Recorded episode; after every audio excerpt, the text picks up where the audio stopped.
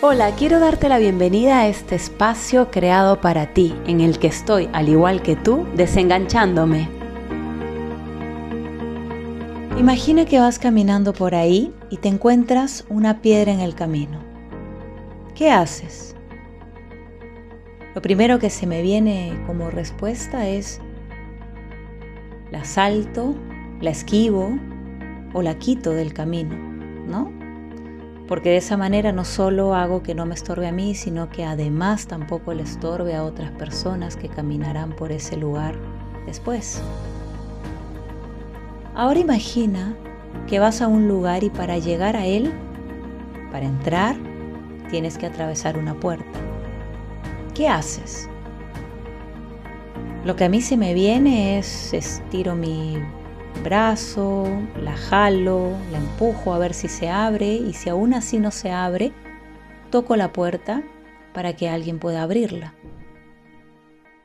Ahora imagina que vas caminando y te topas con una persona de frente. ¿Qué haces?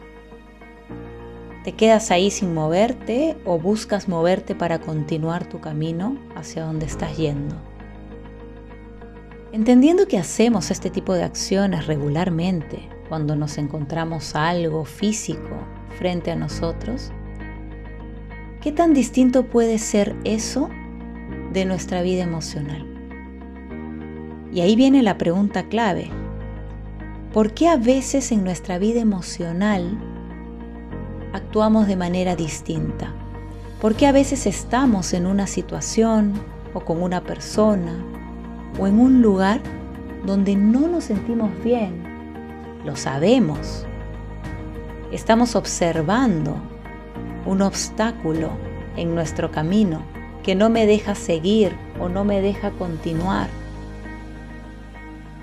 hacia donde quiero. Y aún así que me doy cuenta que el obstáculo está al frente, me quedo ahí, paralizada o paralizado observando el obstáculo, observando la situación, sintiéndome mal, pero me quedo observándolo más tiempo del que debería o incluso más tiempo del que quiero. ¿Por qué en nuestra vida personal nos quedamos más tiempo en una situación que no nos gusta, que no nos agrada, que no nos llena, que sabemos que no es lo que queremos? ¿Por qué nos quedamos observando y no buscamos la manera de salir adelante?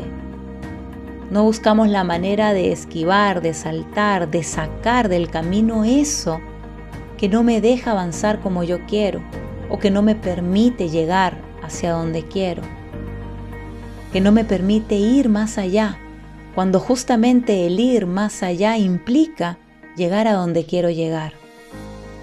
Cuando nos mantenemos en esa situación, es como cuando llegamos a un lugar, observamos la puerta cerrada, la tenemos al frente y nos quedamos mirando sin entrar a donde queremos entrar, sin tocar la puerta para que alguien nos abra. Es como ver el obstáculo mientras vas caminando y chocarte con él y no sacarlo. Y la pregunta es, ¿Cuánto tiempo nos podemos quedar mirando esa puerta? Quiero que observemos dentro de nosotros que se nos vengan imágenes, situaciones, que recordemos, que conectemos con ellas y que podamos observar cuántas puertas en nuestra vida están cerradas y estamos observándolas sin hacer el intento de abrirla o de tan siquiera tocarla. ¿Cuántos obstáculos tenemos al frente y no hacemos el mínimo intento de esquivarlo, de moverlo o de saltarlo? ¿Cuántas situaciones incómodas estamos viviendo y nos quedamos simplemente ahí, aunque sabemos que no estamos donde queremos estar, que no estoy haciendo lo que quiero hacer? Incluso que no estoy con quien yo quiero estar. Y tampoco busco estar con quien sí quiero estar. La pregunta es, ¿Qué te falta para poder abrir esa puerta? ¿Qué te falta para moverte de ese lugar que tanto te incomoda? ¿Qué tanto más necesitas estar o sentirte incómodo o incómoda?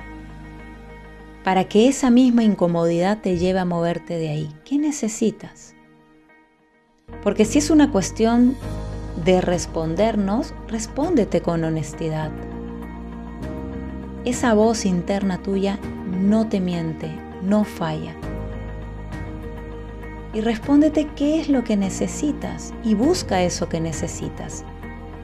Si es valor, si es valentía, busca esa valentía dentro de ti. Si es información, busca esa información, busca ese conocimiento. Busca lo que necesites porque tú puedes, tú te puedes mover, tú puedes buscar. Esto es muy extraño porque por un lado estamos en un mundo en el que cada vez estamos más acostumbrados a tener las cosas rápido. Queremos todo en un solo clic. Queremos que aparezca una respuesta en un buscador rápido, queremos que a través de una aplicación se acorten las distancias y que las respuestas sean rápidas. Pero por otro lado, en nuestra vida emocional, Dejamos pasar las cosas sin tomar decisiones hasta que la vida es la que nos lleva a tomar esas decisiones o la toma por nosotros. Busca lo que necesites buscar. Imagina que tienes esta puerta al frente y sabes que quieres cruzarla. Y no importa si hasta ahora no te atreviste a abrirla, no te juzgues, no te lo repitas, que eso no te paralice.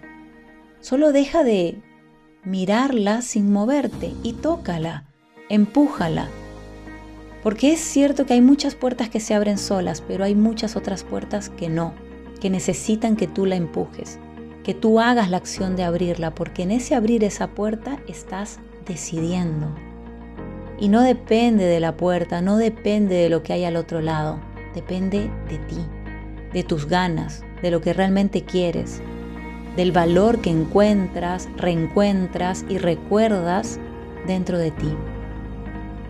Eso te lleva a poder empujar esa puerta y cruzar hacia donde quieres cruzar para llegar a donde quieres llegar. Recuerda, solo depende de ti. Tú escribes tu historia y eso es más que una frase.